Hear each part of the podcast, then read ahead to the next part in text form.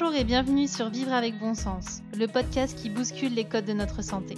Je suis Joy et je parlerai ici sans détour de sujets qui m'animent et me motivent. Je partagerai aussi mon micro avec des personnes aussi géniales qu'inspirantes afin de nous faire réfléchir et évoluer. Bref, tout un programme pour être pleinement épanoui et en accord avec soi.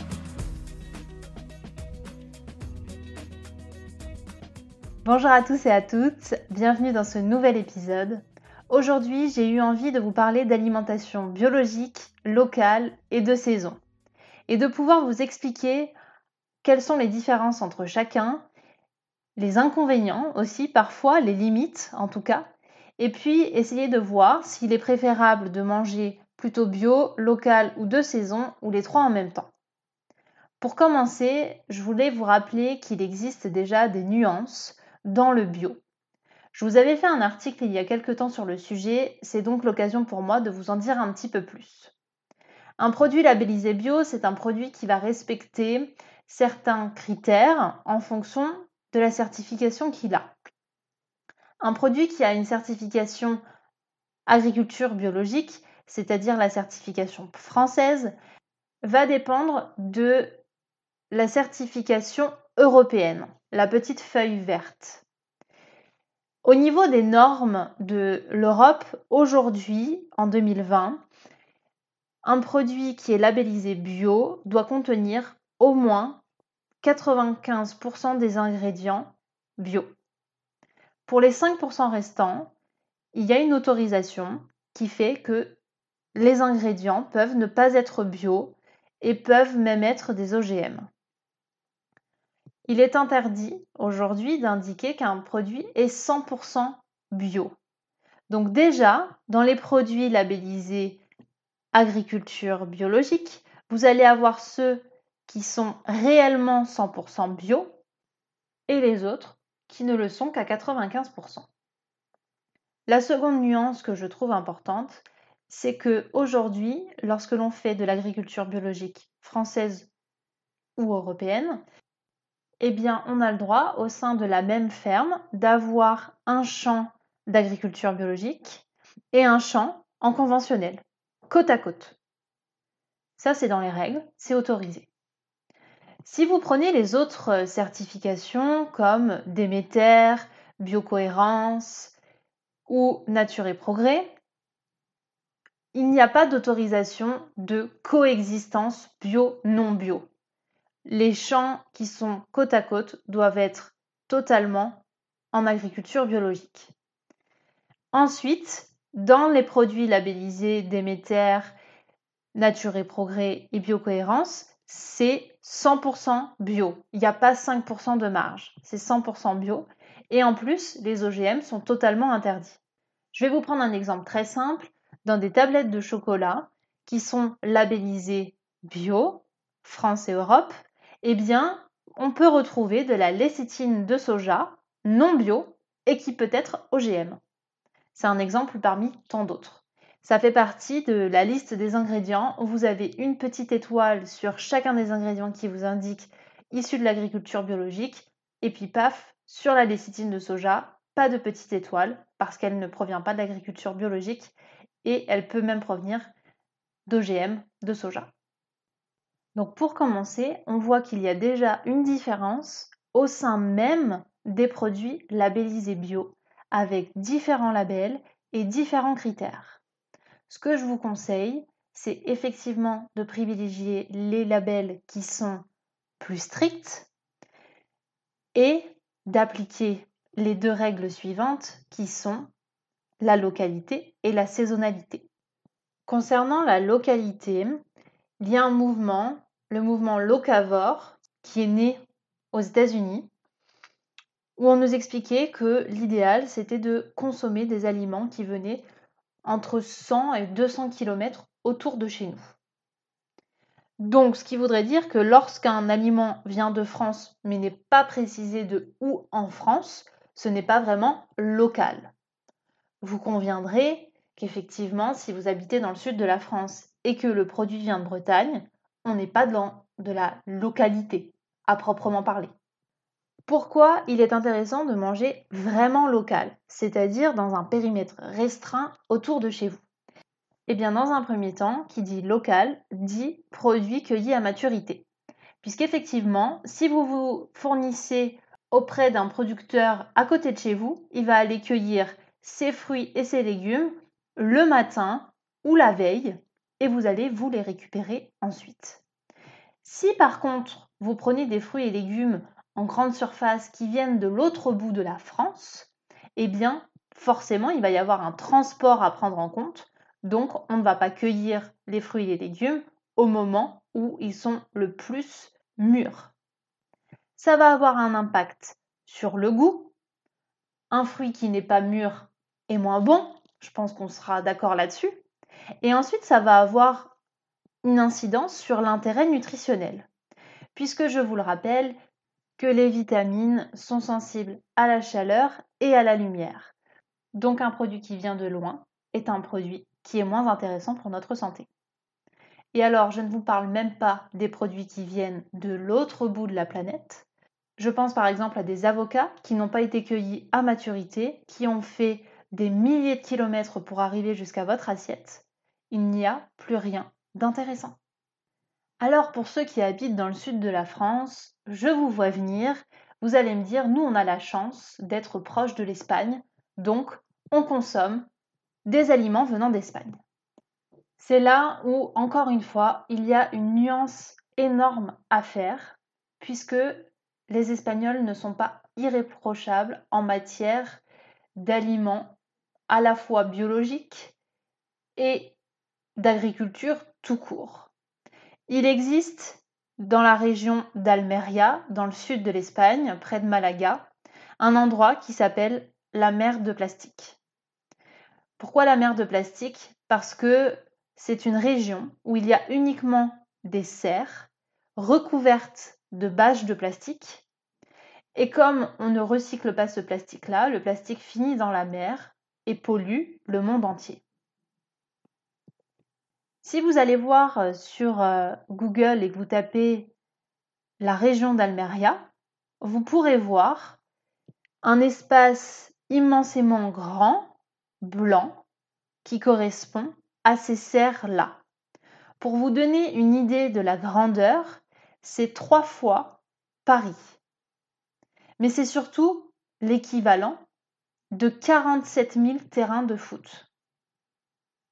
Autant Paris, on ne se rend pas bien compte de la grandeur, mais 47 000 terrains de foot, je trouve que c'est plutôt énorme. Alors moi, la question que je me suis posée, c'est pourquoi si grand? Juste pour produire euh, des fruits et légumes qu'on pourrait produire en France, après tout.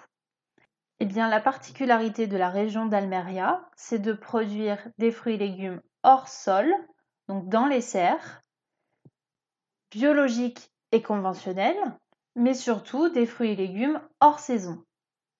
Avant donc de passer au volet saisonnalité, je voudrais finir sur la partie espagnole en vous expliquant que au-delà de produire des fruits et légumes qui ne sont pas de saison et en très grande quantité au vu de la superficie, il y a aussi des problématiques d'eau puisque les fruits et légumes demandent beaucoup d'eau.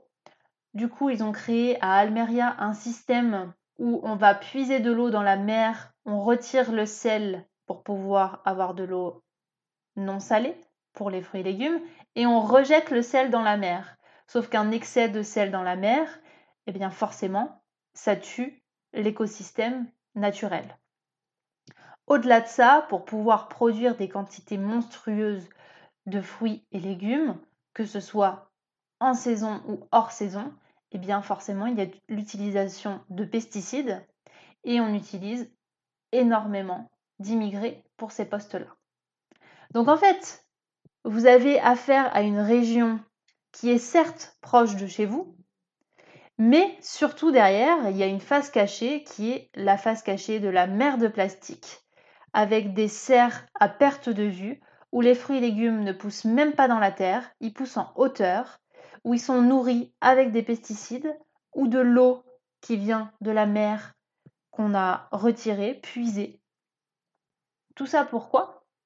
Eh bien, pour que l'on puisse avoir des fruits et légumes hors saison, comme la tomate, le concombre, Alors je vous dis la tomate parce que c'est le produit, c'est l'aliment phare de l'Espagne qui est importé massivement en France. Alors qu'est-ce qui se passe lorsque l'on ne consomme pas des aliments de saison? Eh bien dans un premier temps, évidemment, on nourrit un système qui est mauvais, comme celui de la région d'Almeria. Mais au-delà de ça, on consomme des aliments qui, nutritionnellement parlant, n'ont aucun intérêt. C'est comme une coquille vide. C'est-à-dire que c'est des aliments qui n'ont jamais vu la lumière du jour, qui n'ont pas poussé dans la terre, qui ont parfois été nourris avec des pesticides si vous ne les prenez pas bio, et qui contiennent une quantité d'eau infinie pour pouvoir faire un produit relativement lourd et gros. Les saisons sont extrêmement bien faites. L'hiver, le corps a besoin d'aliments riches, nourrissants, lourds. Donc on va plutôt avoir des fruits et légumes qui vont en ce sens, comme tout ce qui est potiron, potimarron, pommes de terre, etc. Et en été, on va avoir des fruits et légumes gorgés d'eau, puisque c'est le moment où le corps a besoin de plus d'eau. Pourquoi vouloir manger des tomates en plein mois de janvier? Si ce n'est pour un plaisir euh, même pas gustatif, puisqu'elles n'ont pas de goût. Alors, pour répondre à ma question initiale, qui était de savoir est-ce qu'il est préférable de manger bio, local et de saison, vous allez me voir venir, évidemment que dans l'idéal, il faudrait manger biologique, local et de saison. Néanmoins, je trouve qu'il est intéressant de dire que parmi ces trois critères-là, s'il y en a un qu'il ne faudrait pas respecter, eh bien selon moi, c'est celui du biologique. Je m'explique. En termes de santé, il va être préférable de consommer, dans un premier temps, quoi qu'il arrive, un aliment de saison. C'est le premier critère. Respecter la saisonnalité, respecter ce dont le corps a besoin. Quoi qu'il arrive, quel que soit l'endroit où vous vous trouvez, que ce soit en France ou à l'étranger, mangez des fruits et légumes de saison. Ça, c'est vraiment primordial pour votre santé et aussi pour le respect de la biodiversité et de la nature. Ayez encore une fois cette vision très holistique qui est à la fois pour vous, mais aussi pour votre planète et votre environnement. Alors oui, il y a des saisons qui sont un peu moins funky que les autres, parce que les courges, il y a un moment donné, en hiver, ça va bien. Et ben, c'est là où encore une fois, il faut remettre du sens, il faut remettre de la motivation et de l'envie en faisant preuve d'imagination et en se disant bah tiens, je ne mange que des fruits et légumes de saison et j'apprends à cuisiner ce que je ne sais pas cuisiner. Les topinambours, les panés, le butternut, vous avez des milliards de recettes que vous pouvez faire avec des légumes de saison, même en plein hiver même si on voit déjà en plein mois de février et même parfois en janvier des fraises, des melons sur les étals de supermarchés, ce n'est pas normal. Et c'est à nous aussi consommateurs de dire non, je n'en veux pas. Et le seul moyen que l'on a, c'est de ne pas en acheter. Si on en achète, ça veut dire qu'on est d'accord pour avoir une agriculture intensive en Espagne, par exemple, ou dans d'autres pays du monde, pour pouvoir consommer des aliments qui sont hors saison et qui n'ont aucun intérêt pour notre santé et qui n'ont même pas de goût. En tant que consommateur, notre choix, notre voix, elle se fait dans ce que l'on met dans nos caddies, dans nos assiettes. Alors s'il vous plaît, remettez de la conscience et posez-vous la question est-ce que il est mieux de manger des tomates en plein mois de février ou d'attendre quelques mois de manger des vraies bonnes tomates qui vont avoir un goût et un intérêt pour votre santé et qui ne vont pas être nocives pour notre environnement et notre planète. C'est très cher payé que de raisonner de façon très individualiste et se dire j'ai vraiment une envie de tomate alors que derrière on donne de l'argent à des infrastructures pour lesquelles on n'est pas d'accord c'est assez antinomique. Être contre un certain système et continuer à lui donner de l'argent parce que nos goûts ou nos envies sont parfois plus fortes. Et j'irai même plus loin, au-delà du goût et des envies, c'est parfois notre fainéantise de chercher à cuisiner autre chose qui fait qu'on se retrouve à consommer tout le temps la même chose, tout le temps les mêmes aliments, quelle que soit la saison, sans se poser la question est-ce que c'est la saison ou pas? Combien de personnes mangent des courgettes toute l'année? C'est pas la saison des courgettes toute l'année, comme c'est pas la saison des tomates toute l'année. Là encore une fois, je vous invite, même si vous consommez de saison, à avoir un portée de main, un calendrier avec tous les fruits et légumes de saison. À la fois pour savoir ce qui se trouve réellement de disponible à ce moment-là, pour ne pas se fier aux étalages, parce que c'est vraiment une très mauvaise idée, mais aussi pour se challenger et cuisiner des choses qui sont disponibles en fonction de la saison à laquelle nous sommes. Alors vous allez me dire, manger de saison, c'est bien, mais si les fruits et légumes ne sont pas bio, et eh ben ce sera que des pesticides. Oui, mais je vais quand même ajouter un mais, qui est que si vous mangez des pesticides, certes, eh bien au moins vous mangerez des nutriments. Parce que si vous mangez hors saison biologique, vous ne mangerez ni nutriments ni pesticides. Mais ce sera une coquille vide. Donc, à choisir, encore une fois, moi, personnellement, je conseillerais de manger principalement de saison. Ensuite, vous pourrez vous référer à la liste existante des fruits et légumes les plus contaminés pesticides, ce qui déjà vous donnera une idée des aliments que l'on peut consommer en bio ou pas en bio, quelles que soient les raisons. Pour vous donner des exemples, dans cette liste dont je vous parle, qui est la liste de générations futures, on va retrouver à la première place dans les fruits la cerise. La cerise est le fruit le plus contaminé par les pesticides en 2019. Ensuite, on va retrouver les clémentines et les mandarines. Ensuite, on va retrouver le raisin, puis le pamplemousse et le pomelos, puis les pêches, les fraises, les oranges, les abricots, les pommes et les citrons. Donc ça déjà, vous avez un top 10 des fruits qui sont les plus contaminés en pesticides et qu'il est préférable de manger en bio. Ensuite, au niveau des légumes, on va retrouver en top 1 le céleri en branche, puis le céleri rave, les herbes fraîches. Donc ça, peut-être que vous n'y pensez pas, mais vous savez, les petites herbes fraîches déshydratées que l'on retrouve, bah, si c'est pas bio, c'est bourré de pesticides. Ça fait partie des choses qu'il faudrait consommer bio. On va retrouver à la quatrième place les endives, ensuite la salade, les poivrons, puis les pommes de terre, le melon, les haricots, les carottes et les pois, suivi de près euh, des poireaux, des tomates, des concombres, tout ce que l'on va consommer de façon régulière évidemment. Souvent, ce sont les fruits et légumes les plus consommés en France qui sont les plus riches en pesticides, ce qui est plutôt logique puisque ça veut dire en faire à grande échelle. Je finirai sur cette notion de localité qui pour moi apparaît au même titre que le bio, se poser la question est-ce que c'est un bio éthique? Est-ce que la localité est vraiment proche de chez moi? Est-ce que c'est loin de chez moi? Est-ce que le produit a été cueilli à maturité? Et encore une fois, d'un point de vue santé, si vous choisissez des fruits et légumes de saison, eh bien choisissez-les à côté de chez vous.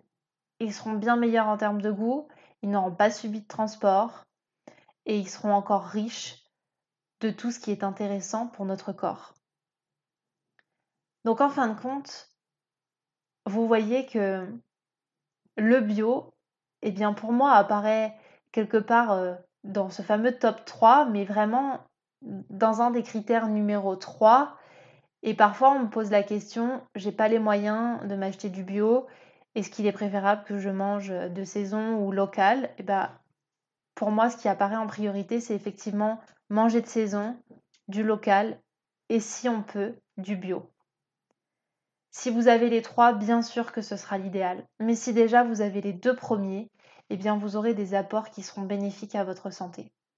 Ensuite, j'aurais pu vous parler de tout ce qui est agriculture raisonnée, où là encore une fois, il y aura un petit peu de tout. Donc le conseil vraiment que je pourrais vous donner, c'est de remettre du lien.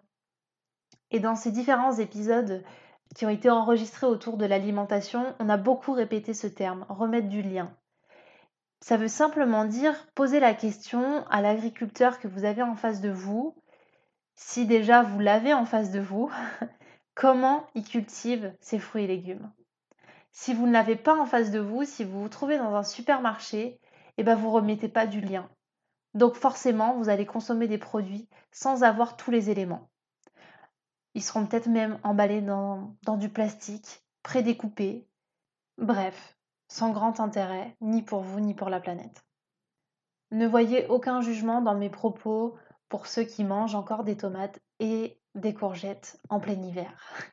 J'espère simplement que vous vous poserez vraiment la question, est-ce que je fais ça par euh, pure euh, envie, par pur désintérêt, ou juste parce que je ne me suis pas posé la question?